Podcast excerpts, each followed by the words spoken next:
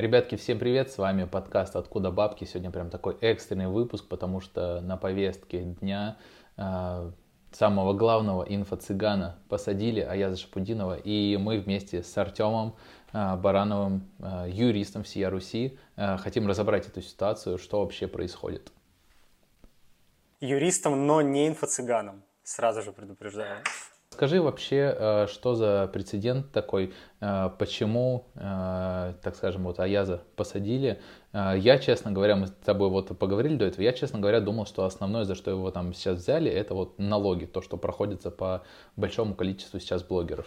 Вот, к сожалению, это не налоги, либо не только налоги, потому что меня, как юриста, не столько стригерило в целом его взятие или, к примеру, там, подозрение на то, что он как-то неправильно платил налоги, сколько обвинений его в статье о мошенничестве. Вот это меня, опять же, мы сейчас давай абстрагируемся от того, как мы относимся к нему как личности, абстрагируемся от того, какой он продукт дает по качеству, кому помогает, кому не помогает. Вот если исходить исключительно из юридической плоскости, то то, что произошло, я называю дичью, то есть как бы объективно, на мой взгляд, объективно. Потому что 159 статья предполагает под собой хищение денег путем злоупотребления доверием.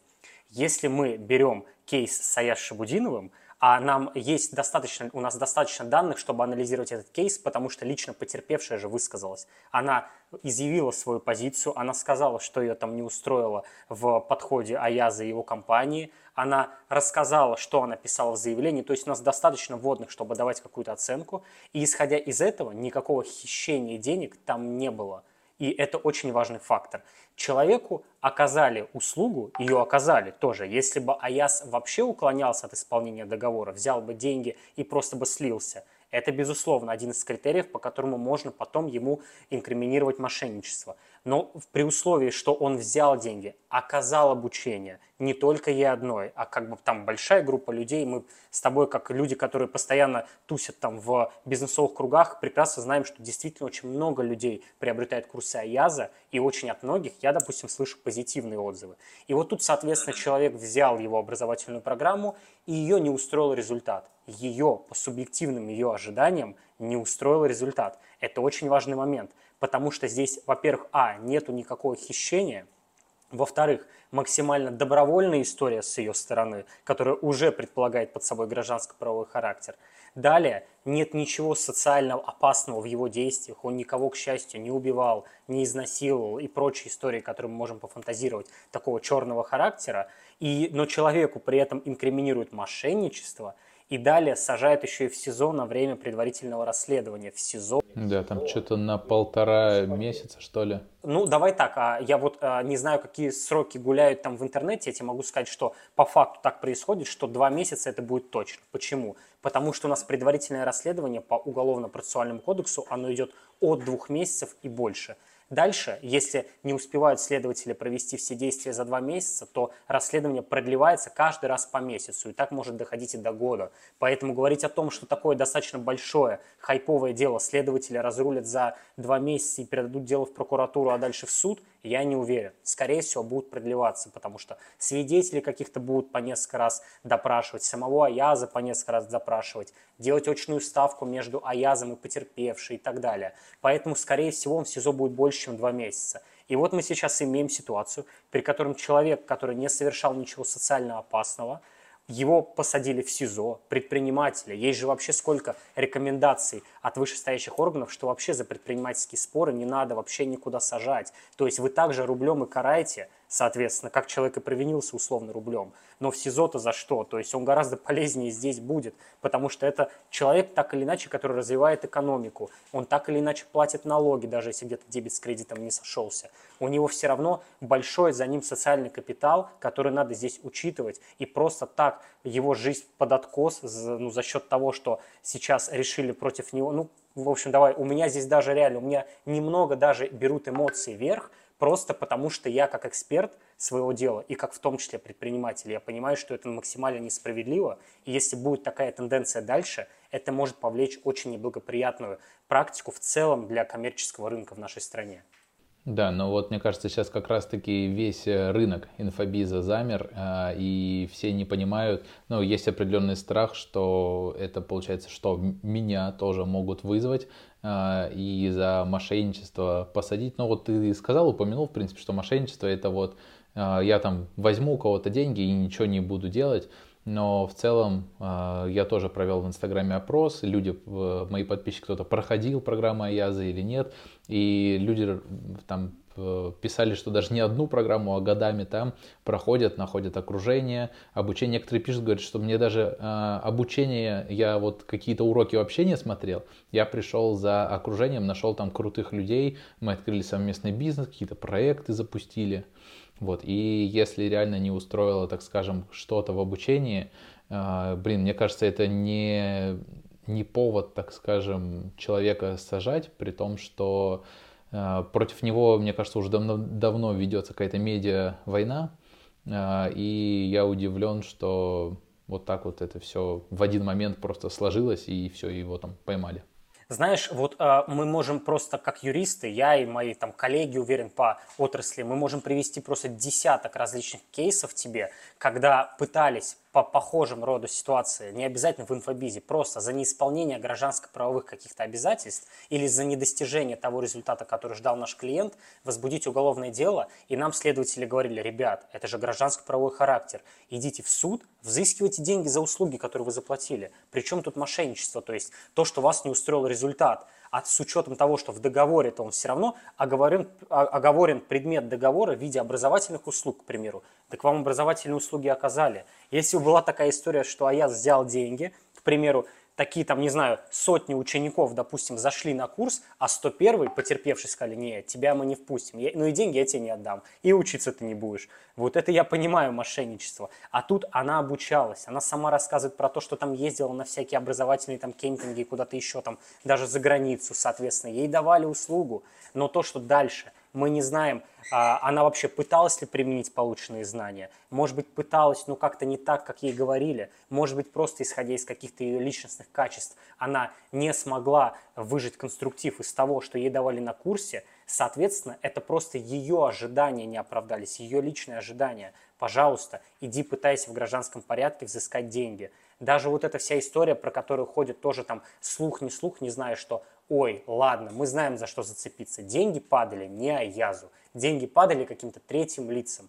Вот я тебе тоже как юрист говорю, так еще проще тогда. Ты иди взыскивай с этих третьих лиц деньги в качестве неосновательного обогащения. И говори то, что папа Аяз-то мне услуги не оказал, я вот заплатила третьим лицам, за что я им заплатила? И, соответственно, еще проще тебе будет взыскать эти деньги. Но это, опять же, это гражданка, это не уголовка. Здесь вообще не пахнет уголовкой никакой. Более того, иди в Роспотребнадзор, жалуйся о том, что, допустим, пункты в договоре какие-то ущемляют права потребителя. Про это я тоже слышал. Что там типа такие условия в договоре, что ты априори не можешь его никак расторгнуть и вернуть деньги. Так, пожалуйста. Вот я недавно, Артем делился, ты, наверное, видел кейсом, когда с шиномонтажом я лично в своих интересах судился с командой, где тоже у меня там была история про пункт, который противоречил закону о защите прав потребителей.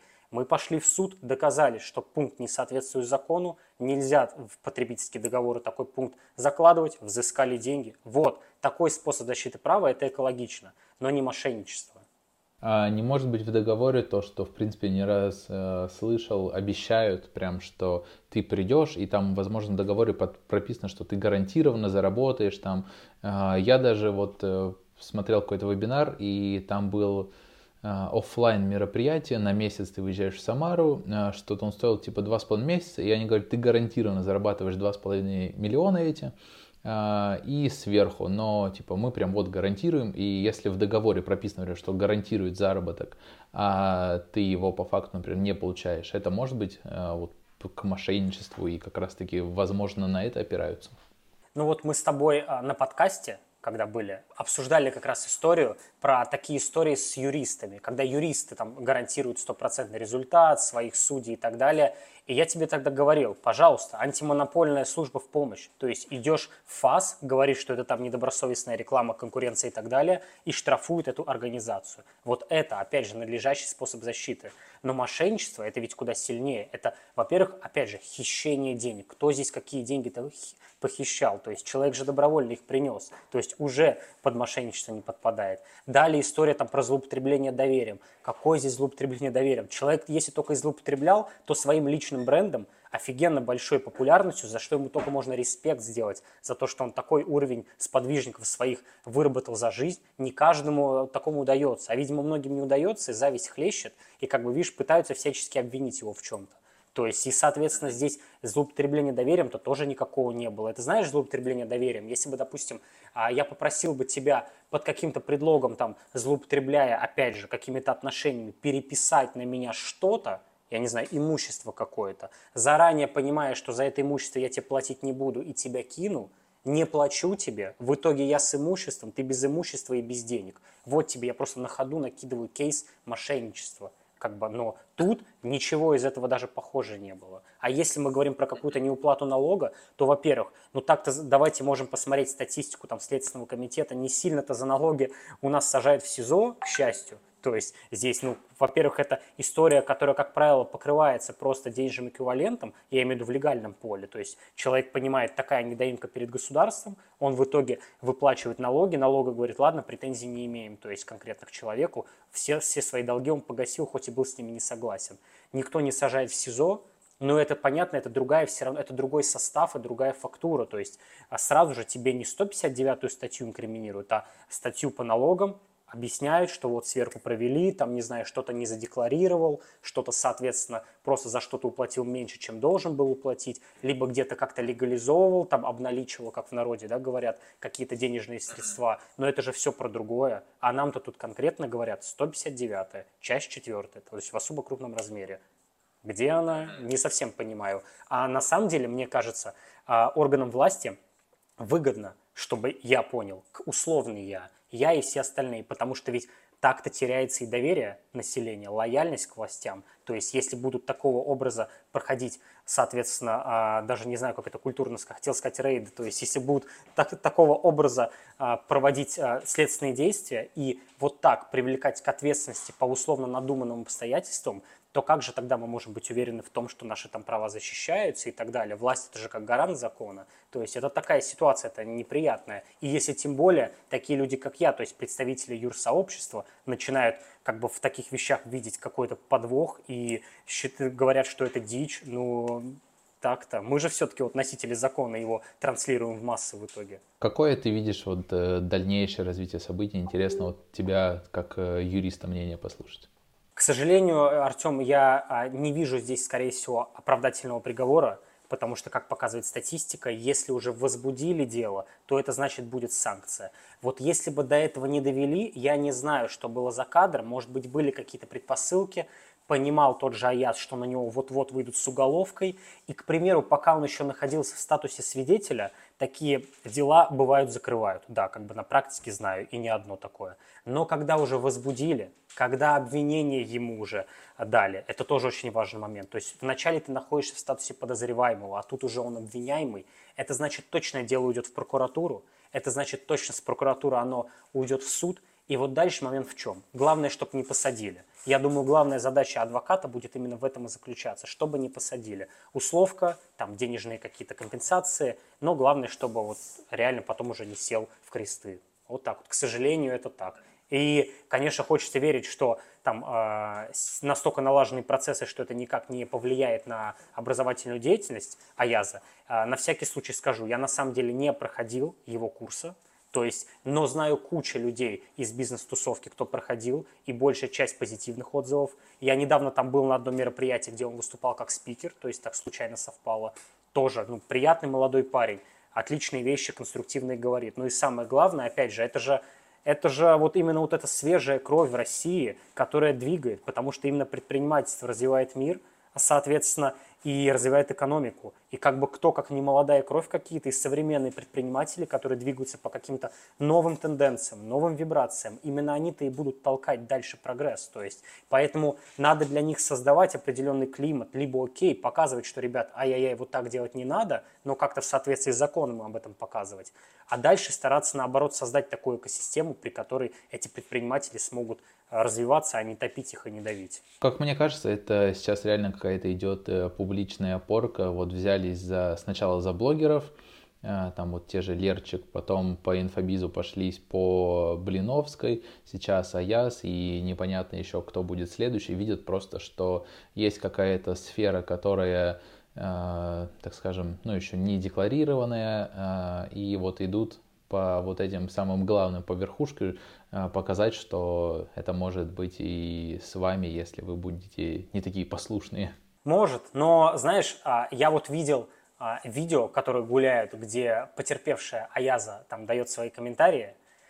Как-то она у меня, скажем так, интуитивно, но не вызвало у меня какого-то доверия. Вот так вот. И то, что она говорит, я очень много увидел каких-то разночтений, даже в ее словах, которые вот она там буквально минуту говорит на камеру – Поэтому, а это же все очень важно, знаешь, чтобы была именно вот эта объективность. То есть, когда мы, допустим, с тобой просто понимаем там за кадром, что идет какая-то массовая травля и решились э, пройтись там по всем инфлюенсерам, допустим, но другое дело, как это упаковывается. То есть, ведь, пожалуйста, всегда у нас можно к чему-то придраться. Как говорят даже там э, прокуроры, неоднократно слышал, «А лишь бы был человек, статью найдем. К сожалению, это там правда, да, она юмори, юмористическая, но это правда жизни. Окей. Но одно дело найти статью, которая хоть как-то сюда подшивается, как-то упакована с точки зрения здравого смысла. А другое дело, когда вот просто любой, это знаешь, как такое, так, сейчас кодекс листаешь, пэмс, во, вот это. А там, не знаю, что-нибудь там, жестокое обращение с животными. Просто на, уга, на угаре реально выпало. Но если это так делать, то это, конечно, не очень мне нравится, мягко сказать. Есть какие-то рекомендации а, в целом вот в сфере, наверное, инфобиза, я думаю, чтобы такого не произошло, не дай бог с ними? Смотри, а, безусловно, есть. Боль инфобиза – это именно субъективность и некая нематериальность продукта это как бы и плюс с одной стороны, но это является его ахиллесовой пятой, вот ровно как в этой ситуации, потому что тебе очень часто может быть, как к примеру представителю инфобиза, я ну, тебя условного беру, тяжело доказать, что ты исполнил договор. То есть, образно говоря, предмет договора, там, не знаю, проконсультировать, и дальше ты берешь за это там 5 миллионов рублей, а потом как докажешь, консультировал, не консультировал, какой объем этой консультации, а ты проконсультировал на все пять или на четыре с половиной. И вот это и начинается в судах, в такого рода историях, когда то есть доходит именно спор до суда, человек говорит, я заплатил там за консультацию или за образование, допустим, там условно 5 миллионов рублей те же берем, мне не оказали, хочу вернуть назад. Приходит а, представитель образовательной структуры, говорит, нет, я оказал, как это, я там зум-конференции и так далее, офлайн встречи судья говорит, слушайте, ну потребитель недоволен, он имеет право расторгнуть договор, когда хочет так-то. То есть у вас акт подписан, закрывающий акт выполненных работ. Допустим, дай бог, если да. А, к примеру, нет. И начинается, и судья тоже фиг знает, как реально тогда считать? С одной стороны, она, она обязана вернуть потребителю деньги, но с другой стороны, есть пометочка в законе, что деньги возвращаются за вычетом фактически оказанных услуг. Как посчитать эти фактически оказанных услуг? Сколько стоит твоя одна Zoom-встреча? А сколько одна офлайн встреча И, соответственно, отсюда вот вытекает моя рекомендация. Вот эту всю дорожную карту взаимодействия э, студента и учителя, назовем это так, прописывать в договоре и как она фиксируется. То есть вот, наверное, вот такой я дам такой профессиональный лайфхак-инсайт. То есть вот от точки А до точки Б пропишите, не поленитесь, и прям зафиксируйте каждый этап. То есть какой-то зум прошел или какой-то блок закончили, закрылись сразу же актом, виртуальным актом, бумажным, как угодно, но чтобы всегда было доказательство, что у вас приняли этот фронт работ поехали на какой-то там, не знаю, опять же, кемпинг куда-то, выехали там на Алтай, ретрит, все дела, это бизнес-ретрит. И вы раз после этого какие-то акты дали подписать. И потом вы приходите и говорите, стоп, у нас вот такая там, образно говоря, там такой пул закрывающих документов, на вот эту сумму уже точно претензий быть не может. Дальше там условно последний блок, человек по нему спорит, но по нему давайте и разбираться. Вот как-нибудь так, то есть. И, соответственно, в идеале еще и заложить, сколько стоит стоимость каждого из этих блоков, потому что может быть спор по объему выполненных услуг и по стоимости, чтобы историю со стоимостью сразу разбить. И, соответственно, вот так вот как-то можно себя действительно предохранить в будущем. И на самом деле для тех же правоохранительных органов тоже давай просто моделируем такую же ситуацию. Также, к примеру, Бояс пришел и сказал, вот, у меня приняли услуги, претензий не было никаких все там блоки, а теперь чего-то возникает уже после драки кулаками не машут и так далее. В общем, я понял это, что у нас с тобой второй подкаст на такую новую тему, знаешь, в прошлый раз мы обсуждали, что взялись за блогеров, ввели маркировку рекламы, что теперь с ней делать, что это все начинает регулироваться. И теперь опять же история а, только с инфобизом, что здесь тоже надо регулировать, вводить дополнительные какие-то а, моменты, документы, чтобы а, меньше было споров и вопросов. Да, я не знаю, на что мы сейчас с тобой накаркаем, что будет третьим, но уже боюсь что-то говорить. Да, в общем, э, мы следим за ситуацией, интересно и как с медийной части, и с юридической. Э, будем следить, если будет еще что-то интересное, возможно, мы также с Артемом выйдем на связь, поделимся какими-то интересными моментами. Спасибо, Артем, что позвал на встречу. Сейчас тебе акт выполненных работ пришлю после этой зум-встречи. Подпиши, что претензий нет никаких. Да, спасибо тебе большое, очень интересно.